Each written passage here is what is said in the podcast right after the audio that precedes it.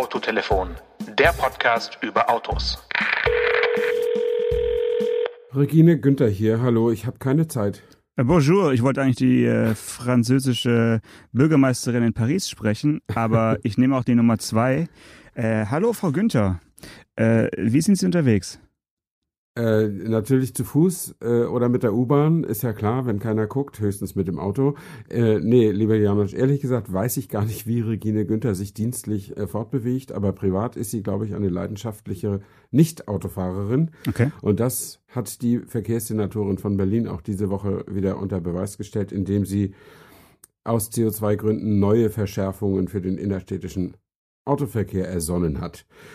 Also es wird jetzt eine vertiefte rechtliche Prüfung, wie es heißt, in Auftrag gegeben zur, ähm, zur Einführung einer City-Maut, Mhm. so London-mäßig, 8 Euro pro Auto pro Tag äh, ist, davon ist die Rede, oder 5 bis 8 Euro. Und das Parken soll noch teurer werden, also alle freien Plätze, über die man sich vielleicht als City-Kenner noch freut, innerhalb des S-Bahn-Rings, sollen äh, mit Gebühren belegt werden, 2 bis 4 Euro die Stunde. Und natürlich sollen so schnell wie möglich die Verbrenner aus der Innenstadt, aus diesem Berliner, äh, aus diesem S-Bahn-Ring verschwinden, wenn nämlich der Bus- und Bahnverkehr da verbessert wird. Ja, okay, und das, das- wird alles ganz konkret Das, jetzt das demnächst. wird wahrscheinlich noch ein bisschen dauern, aber ähm, Ja, ja. Die, diese Idee der, äh, ich sage jetzt mal das Fachwort Parkraumbewirtschaftung, äh, Genau, so heißt es. das, das ist ja wirklich in fast allen deutschen Städten oder zumindest in vielen äh, Städten schon weit vorangeschritten und vielleicht ist da Berlin noch eine Ausnahme, äh, dass man überhaupt noch in der Innenstadt Parkplätze findet, wo es nichts kostet, wundert mich jetzt total, weil äh, in Stuttgart und sogar in Tübingen ähm, kriegst du solche Plätze gar nicht mehr, sondern du zahlst immer, wenn du dein Auto abstellst, irgendwo Mhm. eine überschaubare, aber doch äh, ja spürbare Gebühr. Ähm, und im europäischen Ausland würde ich sagen, ist es eigentlich ähnlich. Also da hinken wir jetzt hinterher und äh, ja, lohnt sich da jetzt ein Aufschrei oder äh, sagt man einfach, ja, wird ja mal langsam Zeit? Das ist die Frage, ne? Ja, also aufschreien würde ich nicht, weil ich selber ja auch in Berlin gar nicht so häufig zu tun habe, aber ähm, zumindest lohnt es sich, das mal, das mal zum Thema zu machen. Und im Übrigen ist der, der, das Innere des S-Bahn-Rings nicht unbedingt, würde ich nicht alles als Innenstadt bezeichnen. Das stimmt. Also S-Bahn-Ring ist ziemlich groß. Ähm, aber ich bin drauf gekommen, mich als Regine Günther zu melden, weil ich gestern in ihrem möglicherweise politisch korrekten neuen Dienstwagen gesessen habe. Lass mich raten. Warte. Politisch korrekter Dienstwagen. Äh, Schwierig. Äh, so eine, so eine, vielleicht entweder eine kleine Kutsche oder eine Fahrradrikscha oder vielleicht Ja. auch bist du auf einem Longboard gesessen. Was, was war's denn? Ja, also vom Komfortlevel war es nicht wesentlich anders. Ich sag mal die Stichworte 8 PS, 45 km/h Topspeed und 75 Kilometer elektrische Reichweite. Ja, okay. Man nennt es auch Citroën Ami. Ah, okay. Ich habe jetzt ganz kurz an so einen Elektroroller gedacht, aber äh, der Ami ist ja tatsächlich ein äh, umbauter Elektroroller, würde ich mal sagen. Genau. Also man sitzt nicht ganz äh, draußen, man hat so ein bisschen äh, ja, Kunststoff äh, um sich herum, ne? Ja, also das ganze, ja, Kunststoff, so durchgefärbter, so, so blau-grauer Kunststoff ist es. Und du kannst, äh, die, die Farbwahl zwischen Grau, Blau und Orange bezieht sich nur auf die Applikationen, äh, so Radkappen und, und so weiter ähm, und äh, irgendwelche Zierteile im Innenraum. Ähm, ja, und äh, man sitzt da irgendwie auf, äh, ich weiß nicht, kaum drei Metern und man sitzt sehr viel enger zusammen als im Smart. Es ist auch nicht sehr, sehr breit und äh, ja, man, man tritt aufs Pedal. Also ich bin, ich war nur der Beifahrer. Ich war als Fotograf gebucht von Autobild äh, und bin mit dem Kollegen, der, der die Geschichte macht, äh, sind wir halt gefahren. Und aber man kriegt schon hautnah mit, dass das Ding keine Power hat, dass das Ding laut ist und dass das Ding keine Federung hat, um es mal ein bisschen salopp zu sagen. Äh, aber das Witzige ist, die Leute gucken, weil das Auto wirklich knuddelig und so aussieht wie so ein kleiner Würfel auf Rädern und, und ein VW Polo ist riesig dagegen. Ähm, und dann erwarten sie vielleicht, dass man von der Ampel weg so richtig rasant losgeht, wie ein Elektroauto das eben tut, aber Dem, nee. dem ist nicht so, dem ist nicht so. Ja gut, aber müssen wir nochmal kurz äh, zurückrudern. Also das Ding ist wirklich nur 2,40 Meter lang oder 2,41 Meter. Also es ist ja, so, ja, deutlich kürzer als ein Smartphone Ja. 2. genau. Äh, Mhm. und ja, auch schmaler und ähm, auch ein bisschen niedriger. Also es ist wirklich winzig. Äh, ich erinnere mich noch an die Studie Ami Concept One oder Ami One Concept genau. hieß die. Äh, die stand ja unter anderem auch in Genf vor über einem Jahr. Und da war das Ding schon so, dass wir, glaube ich, beide auch drüber gesprochen haben und eher fasziniert ja. waren von der Idee und von der, auch vom Design und mhm. äh, ja, und dann kam plötzlich die Serienversion und man hat sich so ein bisschen an, äh, ich will jetzt mal sagen, an Nordkorea erinnert gefühlt, als, als wäre dem französischen Designer irgendwie ein bisschen das Material ausgegangen und auch die, ja, der, der, der Stil, weil anstatt irgendwelcher äh, flotter LED äh, ja, Augen äh, hat man jetzt so runde äh, Leuchten, die eben vorne und hinten auch die gleichen äh, ja, in, in die gleichen Paneele passen, weil ich glaube, das Witzigste an dem Auto ist ja eigentlich, dass sowohl die beiden Seitentüren identisch sind, also rechts ja. Äh, und links sind äh, jeweils gegengesetzt angeschlagen, weil es einfach das gleiche Bauteil ist. Und äh, genau. vorne und hinten sieht das Ding auch gleich aus, äh, aus also wenn man direkt dahinter oder davor, davor steht. Ja. Äh, mal hat man weiße, mal hat man rote äh, Lampen reingesteckt und das war's. Also es ist schon ein extremes Sparmobil das finde ich ja erstmal spannend. Äh, auch der, der erste Entwurf vom Citroën Cactus vor vielen Jahren war ja so äh, wirklich ja, zukunftsweisend gedacht mit, mit eben genau diesem, dieser Idee, gleiche Teile zu nutzen, vorne und hinten. Aber so wie es da jetzt über die Straße gurkt, du hast ja gerade gesagt, es gibt eben keinen, äh, keinen flotten Antritt oder so an der Ampel. Es ist halt kein wirkliches Auto oder, oder würdest du es als Auto bezeichnen?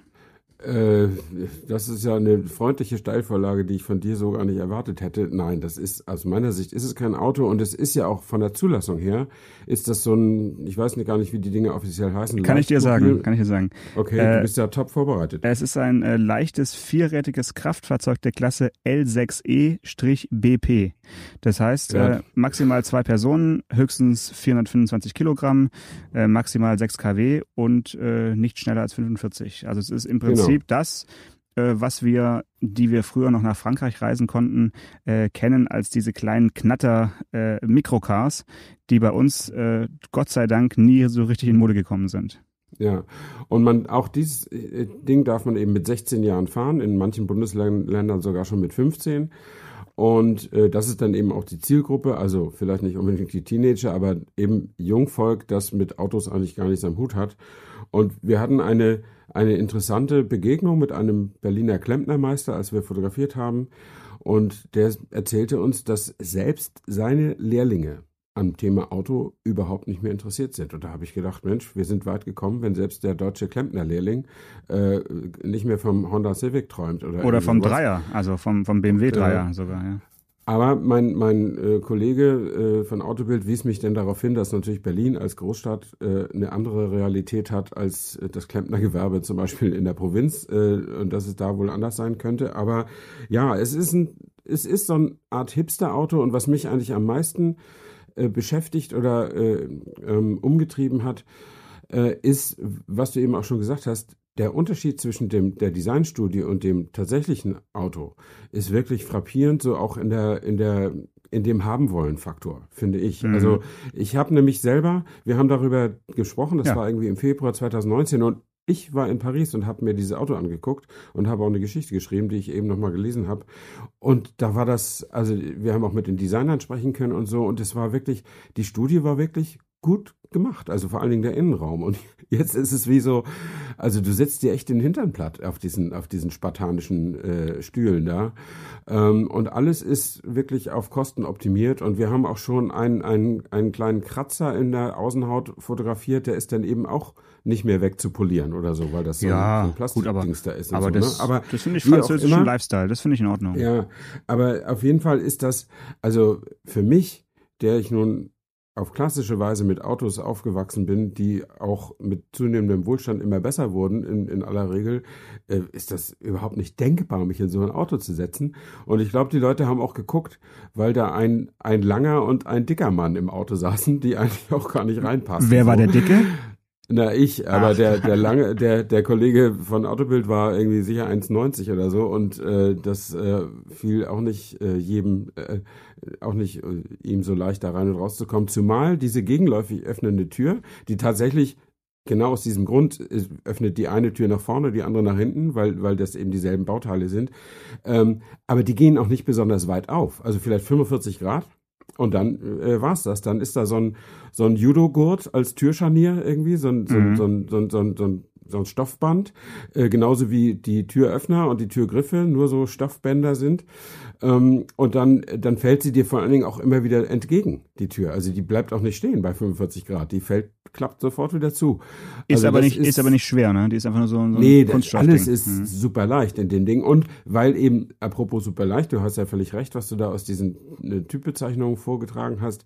Ähm, äh, das ist eben so ein, ja, wie sagt, Mikrocar-ähnliches Ding. Das heißt, du brauchst kein ABS, kein ESP, kein Airbag. Nichts ist vorgeschrieben und hat es dann auch eben alle, auch alles nicht. Ne?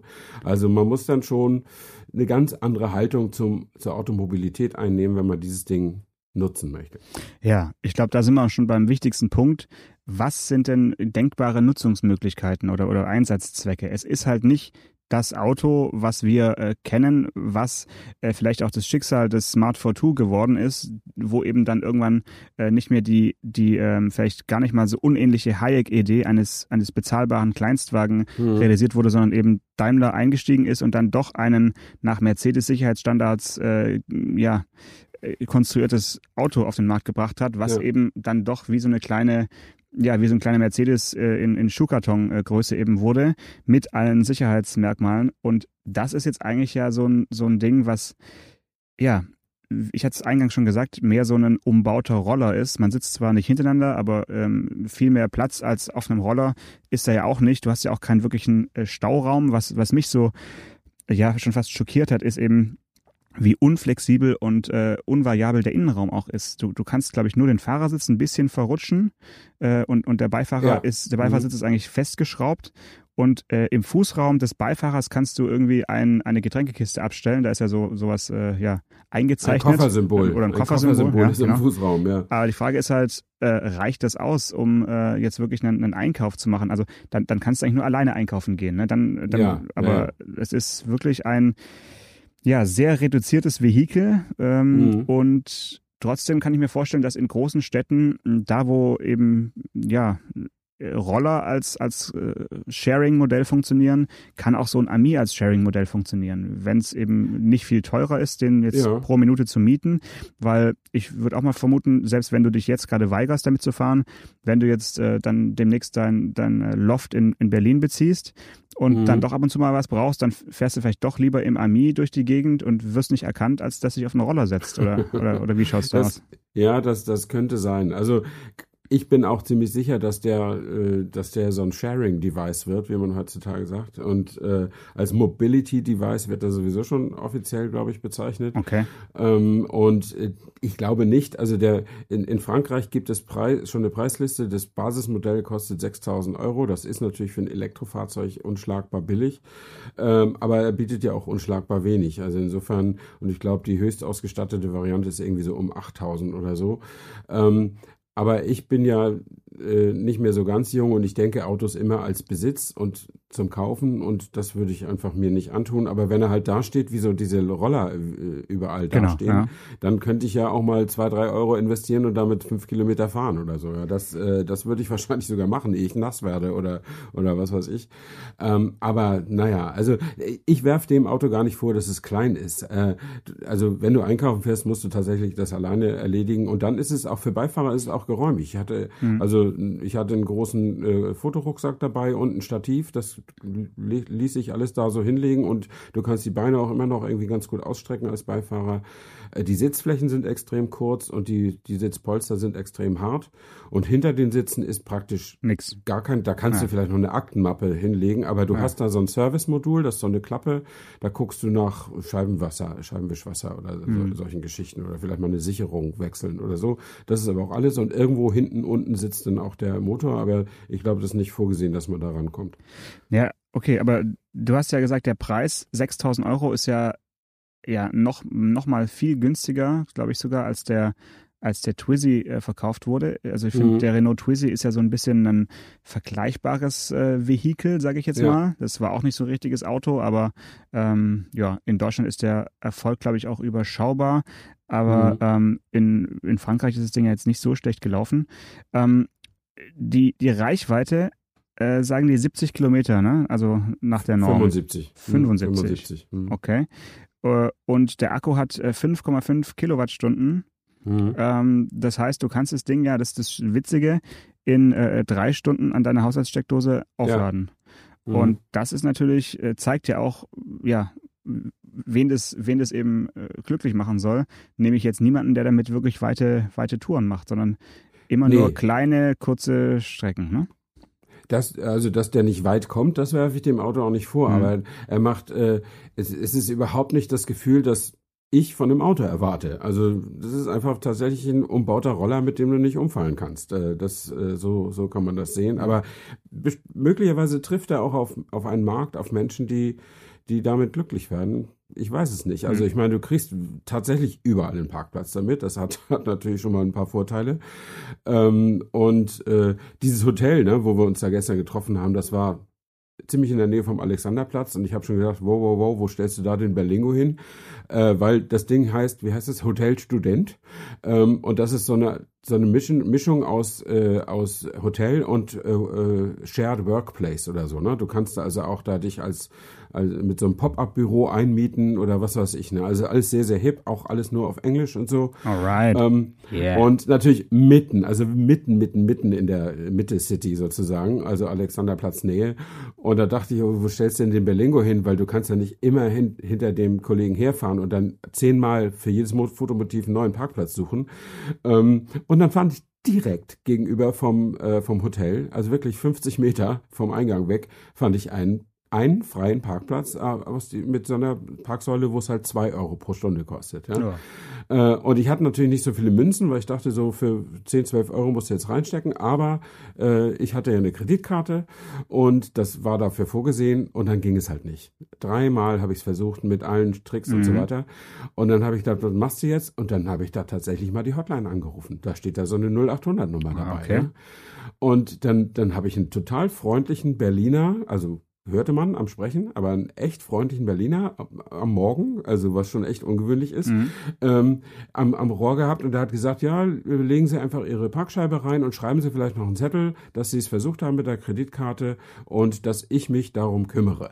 Ähm, also, dass, der Kontrolleur weiß, äh, jemand äh, mit, mit, mit Nachnamen oder, oder was? Oder? Nee, nee, ich musste meinen Namen nicht aufschreiben. Nee, aber seinen so, auch nicht? Nee, auch nicht, okay. äh, weil äh, der kann ja dann Hotline, Hotline Mensch sagen, kümmert sich so genau, mhm. genau. Und das habe ich gemacht. Da war ich fünfeinhalb Stunden später wieder da. Das hätte mich also irgendwie elf Euro gekostet. Du bist Schwabe, und, du bist Schwabe, Stefan. Und ja und so mache ich das immer. So mache ich das immer. Nein, Nein, die prüfen das ja nach. Also wenn sie äh, das diesen, also ich würde es jetzt nicht als Trick empfehlen, weil die brauchen ja nur einen anrufen und sagen, hier ist äh, Parkautomat 3843, so hieß er glaube ich wirklich, äh, ist da ein, eine Fehlfunktion gemeldet worden. Und wenn der sagt, nee, ich weiß von nichts, dann kriegst du natürlich ein super fettes Knöllchen mit vielleicht noch Betrugsanzeige obendrauf oder so. Ich weiß es nicht. Mhm. Jedenfalls war das ein, ein kleines, kleines Highlight meines Tages gestern. Mhm. Ich habe in der Zwischenzeit äh, hier nochmal äh, kurz äh, draußen läuft gerade so ein Pferd vorbei, habe es nochmal gefragt nach den äh, Twizy-Zulassungszahlen. ähm, schätz doch mal jetzt wirklich ins, ins Blaue hinein, in, welch, ja. in welchem Jahr der Twizy in Deutschland die meisten Zulassungen hatte. Boah, dazu müsste ich wissen, wann der genau. Genau, schätz, schätz mal, einfach nur mal so zack, ja. ohne spontan. Ich sag mal 2012. Perfekt, genau, 2012. Echt? Sehr gut, Stefan. ja, das war also das beste Twizy-Jahr, das ist also acht Jahre her. Ja. Äh, so lange äh, gibt's diesen Elektro-Winzling schon. Und äh, da hatte der Twizy 2411 Zulassungen. Na, und das war sein bestes. Das, das war sein ja. bestes Jahr. Jetzt ist die Frage, schafft, meinst du, der Ami schafft es, den Twizy zu schlagen? Also wird der Ami ein, ein, sein bestes Jahr haben mit mehr als 2411 Zulassungen? Also ich bin da skeptisch. Ich bin da aber ich bin auch überhaupt nicht Zielgruppe und es fällt mir echt schwer, mich in die Nutzung eines, eines äh, Citroën Ami hineinzudenken. Ähm, ich lasse mich gern eines, eines Besseren oder eines anderen überzeugen, aber 2400 Autos, das bedeutet ja 200 im Monat, ja, sollte man eigentlich mit jedem Auto schaffen. Ähm, aber ich meine, die, die Zielgruppe ist auf also maximal ein Drittel der Bevölkerung ausgerichtet, nämlich alle, die in Großstädten leben. Ähm, und äh, zwei Drittel der Deutschen werden das Auto nicht mal in ihre Gedanken aufnehmen, würde ich sagen. Also insofern wird es nicht einfach sein, aber who knows. Okay. Du bist definitiv Zielgruppe der neuen Mercedes-Benz S-Klasse. Ja, ähm, Die ist jetzt ja so, ja, Corona-bedingt äh, digital, virtuell äh, präsentiert worden. Äh, einige wenige Journalisten saßen auch tatsächlich in echt in, in Sindelfingen. Ich habe da ein paar Fotos gesehen, also ja. äh, auch, auch bekannte Kollegen saßen da. Es war aber mhm. eine überschaubare Anzahl, also von einer wirklichen Weltpremiere würde ich da jetzt mal nicht sprechen. Ähm, aber ja, lass uns mit der Optik anfangen. Also man sieht dem Auto nach wie vor an, dass es ein, äh, eine Mercedes-Limousine ist und so richtig äh, einen starken Bruch gab es nicht im Design, oder? Siehst du es anders? Nee, einen starken Bruch gab es nicht. Das kann, hätte ich aber auch nicht erwartet. Ähm, und ich hoffe, unsere Hörer merken, dass wir jetzt von dem kleinsten denkbaren Auto auf das größte denkbare Auto äh, wechseln, als super Highlight des, dieser Folge. Ähm, ich finde das Auto ähm, sehr gelungen optisch, muss ich sagen, äh, weil es so so tatsächlich äh, klar und und und na schlicht ist das falsche Wort für eine S-Klasse, aber weil es so sehr sehr klar und schnörkellos äh, gestylt ist. Das gefällt mir wirklich gut. Ich bin ähm, der Gordon Wagner, der Designchef, ist da jetzt ja auch schon mehr als zehn Jahre, glaube ich. Und ich bin so ein 50% Fan von ihm. Also ich bin, ich, ich Du magst seinen Vornamen, aber seinen Nachnamen nicht. ich, ich mag die Hälfte seiner Autos, finde ich, zum Niederknien und mit der anderen Hälfte habe ich zum Teil äh, Probleme. Also mit die SUVs gefallen mir zum Beispiel nicht so super. Ähm, aber die Limousinen, also auch die E-Klasse und so, das gefällt mir alles sehr, sehr gut und manche Coupés auch extrem gut und die, ähm, die, die S-Klasse gefällt mir auch sehr, sehr gut. Ähm, vor allen Dingen, weil sie auch den, diesen mächtigen Kühlergrill hat, der aber irgendwie nicht aussieht, als hätte irgendein Scheich gesagt, mach mal größer, ähm, sondern der irgendwie doch zu diesem dieser ganz gesamten Erscheinung irgendwie passt. Womit ich noch so ein bisschen fremdele, sind die sehr sehr schmalen Rückleuchten. Das ist neu für Mercedes und ähm, die sehen so ein bisschen aus, als wäre es kein Mercedes. Also insofern müsste ich mich da ein bisschen dran gewöhnen. Allerdings, äh, meine Lebenserfahrung hat mir gezeigt, man gewöhnt sich. Also insofern, äh, man hat sich ja auch an das 7er BMW-Heck gewöhnt damals und, und viele andere Dinge. Da muss ich ganz kurz einhaken. Also du hast recht, mich irritiert auch diese leichte ähm, ja, Dreiecksform der, der, der, dieser Rückleuchten. Aber so schmale horizontale Rückleuchten sind ja eigentlich typisch Mercedes. Also sowohl der W126, also die S-Klasse äh, vor vier Generationen, ja. äh, oder fünf, ja, jetzt, in, ja, äh, mhm. und auch der 190er äh, oder auch der W123. Also so einfach komplett horizontale äh, Rückleuchten gab es ja schon mal, aber die waren halt eckig und geriffelt. Und jetzt ist natürlich, äh, stimme ich dir zu, könnte es, wenn man jetzt äh, draufschaut und, sich den Stern wegdenkt, könnte es natürlich auch ein, ja, alles sein tatsächlich. Ne? Also es ist wirklich, es ist nicht, momentan ist es einfach nicht dieses gelernte ähm, Mercedes-Rückansicht. Genau. So, mhm. die, da, da, da bin ich vollkommen bei, ja. bei dir. Also um es, um es vielleicht zu präzisieren, auch für die, die das Auto noch nicht im Foto gesehen haben, äh, die sind eben nicht nur horizontal und schmal, sondern die laufen halt nach innen Richtung Nummernschild spitz zu. Mhm. Und äh, das ist ungewöhnlich, wie ich finde. Aber äh, muss ja auch nicht schlecht sein. Also man, wir erwarten ja auch von Designern, dass sie, äh, dass sie neue Ideen verwirklichen. Und äh, im, im automobilen Bereich ist es halt immer so, dass zu den neuen Ideen eben auch eine große Portion Vertrautheit gehört, damit die Leute, die das Vorgängermodell hatten, auch das Nachfolgemodell toll finden. Das ist ja ganz, ganz wichtig, denn wenn du deine Stammkunden nicht überzeugen kannst, dann hast du es ja schwer im Leben. Ne? Das, äh, das muss ja, muss ja so sein. Und ich habe natürlich auch die ersten kritischen Hinweise zur S-Klasse schon gelesen. Voluminös, adipös, unseriös oder so, glaube ich, hat im mhm. Spiegel gestanden. Mhm. Ähm, und äh, Natürlich ist das Auto voluminös. Meine Güte, es ist, ein, es ist eine S-Klasse. Und ich habe äh, in der, in der äh, digitalen Präsentation, da war ja der Kalenius äh, viel zu sehen, wie er auch am Rücksitz saß und wahrscheinlich dann auch in der langen Version mit 5,50 Meter, weil der saß da so gemütlich und der ist ja echt groß, äh, dass sie wahrscheinlich eben die, die längste Version dahingestellt haben für den Film. Ähm, aber ich meine, das ist ja nicht ein Auto, was gemacht ist für den Grünen Parteitag in Deutschland, sondern das ist ein oh, Auto, jetzt, was gemacht jetzt. ist für, nein, nee, das ist ein Auto, was vorwiegend gemacht ist für Exportmärkte. Also für Jetzt tust China, du aber meinem Landesvater USA, Unrecht, weil der Kretschmann ja, fährt ja auch S-Klasse. Ja, der fährt S-Klasse, weil er das qua Amt muss, aber nicht, wenn er, wenn er ganz normales Parteimitglied wäre, würde er es wahrscheinlich nicht tun. Ähm, aber äh, das ist doch ein Auto, was einen Verkaufsanteil in Deutschland von, weiß nicht, 20 Prozent haben wird. Und den Rest werden sie irgendwo im Ausland äh, verkaufen, wo die, wo die Leute die Größe noch richtig toll finden. Also insofern finde ich die Kritik, die, die diesbezügliche Kritik an dem Auto finde ich immer völlig überzogen. Ja. Zumal ja auch die äh, ja, die, die Helmut Kohl äh, S-Klasse, der wurde ja auch vorgeworfen, dass sie so, so groß und äh, geräumig und äh, elefantenähnlich daherkommt. Ja. Danach hat man sich eben wieder verschlankt. Äh, und jetzt, äh, ja, jetzt wird es eben wieder ein bisschen größer, weil ich finde auch, dass der Unterschied zur E-Klasse in den letzten Jahren auch nicht so richtig groß und sichtbar war. Also ich finde auch, dass die S-Klasse ruhig eine Nummer größer sein kann und das ist sie jetzt wieder. Ähm, mhm. Deswegen, äh, ja, der, also der Vorwurf, die S-Klasse ist zu groß, den kann es ja. eigentlich nicht geben. Ja, der, der geht viel. Man kann sagen, ob eine aktuelle Golf-Generation zu groß ist oder so. Aber eine S-Klasse muss groß sein und S heißt Sonderklasse. Also das der muss anders sein als die anderen Jungs. Das, das hilft ja nichts.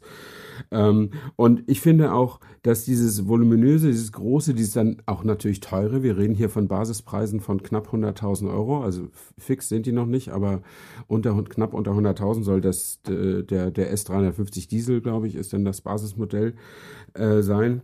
Ähm, und äh, da ist natürlich Hightech ohne Ende drin. Das ist oft auch alles äh, natürlich gegen Aufpreis und so, aber um mal eins zu nennen, was mich wirklich überzeugt, äh, wenn ein Seitenaufprall sensiert wird, also wenn die Systeme sehen, jetzt ist hier, kommen wir nicht mehr schnell genug weg, dann hebt sich die ganze Karosserie, die ja auch nicht gerade leicht ist, binnen Millisekunden oder Sekundenbruchteilen um acht Zentimeter nach oben, äh, mit dem Ziel, dass der Aufprall halt, äh, dass, dass der Seitenschweller, der recht stabil ist ja in jedem Auto, mehr von der Aufprallenergie nimmt und weniger auf die Insassen geht. Ähm, und soweit ich weiß, gibt es sowas ähnliches bei Audi auch, aber da hebt sich nur die eine Seite und beim, beim Mercedes hebt, hebt sich halt beides. Äh, und das war im Film auch gezeigt, das geht wirklich ratzfatz. Äh, das finde ich sehr bemerkenswert. Ja. Ähm, ich meine, so ein Sicherheitsfeature für den mhm. höchst dramatischen Fall wäre nicht mein erstes Kaufargument, weil ich natürlich wie alle nicht davon ausgehe, dass ich als nächstes mit dem Auto einen Unfall erleide. Aber meine Güte, es ist mal da. Und äh, das finde ich schon bemerkenswert, genauso wie dass man jetzt hinten Airbags hat. Und zwar nicht wie alle Autos, äh, Seiten-Airbags und so, sondern man Auch hat vorne. Airbags, mhm. Front-Airbags auf der Rückbank, die mhm. aus den Rücklehnen der, der Vordersitze raus, rausdonnern. Mhm. Ähm, äh, da fragt man sich, wieso ist da noch niemand drauf gekommen? Warum jetzt erst? Äh, ja, ja. Äh, äh, wahrscheinlich, weil es technologisch sehr, sehr schwer ist, in diesen Sitz auch noch, der ja bei fast jedem Auto schlank leicht und stabil sein muss. Und äh, wahrscheinlich wird er mit dem Airbag drin nochmal einen Zentimeter dicker oder so. Muss ja irgendwie Platz sein. Und äh, aber in der S-Klasse Langversion stürzt ja nicht so, wenn da ein Zentimeter Beinfreiheit hinten fehlt. Ja, kann man vielleicht im Polo schwieriger umsetzen. Ich weiß es nicht. Aber ist eine super Idee und äh, das, das erhöht sicherlich die Sicherheit der Insassen nochmal ganz enorm. Hm. Also Klar, technische Highlights äh, kann man da ganz, ganz viele aufzählen bei dem Auto, äh, was natürlich so ein bisschen äh, davon ablenkt, dass jetzt auf der Antriebsseite irgendwie gar nichts passiert ist. Also zumindest bis jetzt ist äh, mhm. alles, alles wie, wie, wie gehabt. Ähm, natürlich irgendwie modifiziert und so weiter, aber so das, die Motorenpalette jetzt zum Anfang entspricht eigentlich der des Vorgängers, kann man sagen. Ähm, äh, andere Modelle werden noch nachgeschoben, okay. Aber da finde ich, ist so ein bisschen ähm, der Punkt, wo man sagt, oh, wow, wow, wow, ähm, wäre nicht jetzt ja. äh, das richtige Jahr gewesen, um vielleicht doch schon mit, ähm, ja, zumindest mal mit einem äh, Plug-in-Hybrid, der eben 100 Kilometer schafft, also der soll ja auch kommen, aber damit auch ja. irgendwie zu starten und den so ein bisschen in, in den Fokus zu rücken, ähm, das ist natürlich auch, äh, ja, so der einzige Punkt, wo ich sage, so richtig future-mäßig ähm, ist jetzt diese S-Klasse mit dieser Präsentation nicht, sondern es ist eigentlich eher äh, konservativ bewährt und so ein bisschen in den Rückspiegel geschaut und eben nochmal das Beste aus dem, was man so die letzten Jahrzehnte ge gut gekonnt hat, eben nochmal rausgeholt, ne? Mm, ja, also den Plug-in-Hybrid, den Sie ja tatsächlich angekündigt haben, auch mit einer elektrischen Reichweite von 100 Kilometern, ähm, den hätte man durchaus, also man hätte sich diese Kritik ersparen können, wenn man den so mitentwickelt hätte, dass der gleichfertig wird. Und wenn es jetzt nur eine, eine Vertriebsstrategie ist, dann würde ich sagen, falsch, nochmal neu. Aber möglicherweise ist er auch wirklich noch nicht fertig.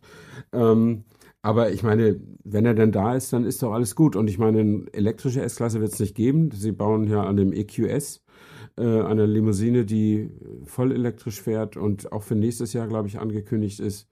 Ähm, und ja, da ist natürlich nach den Erfahrungen mit dem EQC, die nicht besonders gut waren, ähm, der Wagen hat ja harte Kritik einstecken müssen von vielen Seiten äh, und ist, glaube ich, auch kein großer Verkaufsschlager. So kann man es so ausdrücken als Pressesprecher, ja. Ich habe nicht nochmal nachgeguckt, nee. äh, also aber man sieht ihn praktisch nie und äh, ich glaube, der, der hat einen ganz, ganz schlechten Start gehabt und das, die, die Berichte haben irgendwie auch alle gelesen und äh, da, da wird es schwierig, den, den Neustart zu machen, aber naja, also ich, ich weiß es wirklich nicht, das ist reine Spekulation, aber ich hätte jetzt von der S-Klasse auch nicht unbedingt einen Elektroantrieb erwartet oder so. Ähm, vielmehr finde ich, also der ist ja relativ zukünftig äh, technologisch mit diesen autonomen Geschichten. Also genau. Level, Level 3 Autonomie ist eingebaut, wartet nur auf die gesetzliche Freigabe. Mhm. Und Level 4 Autonomie ist auch machbar. Also es, es war in diesem Film zu sehen, wie Lewis Hamilton äh, sein Auto äh, gerufen hat und es kam dann angerollt aus dem Parkhaus. Ähm, und das kann das Auto auch. Das darf man halt nirgendwo auf der Welt, aber das Auto könnte, wenn, äh, wenn das erlaubt wäre. Insofern sind die schon technologisch auf dieser Seite relativ weit vorne, wie auch im Infotainment. Hier unser, unsere Hey Mercedes, unsere Sprachsteuerung, mhm. die wir in unserer zweiten Folge im A-Klassen Feature äh, äh, ausprobiert haben, das ist jetzt sitzindividuell. Also du kannst mhm. auch hinten rechts sitzen und Hey Mercedes sagen und der weiß, dass du es bist.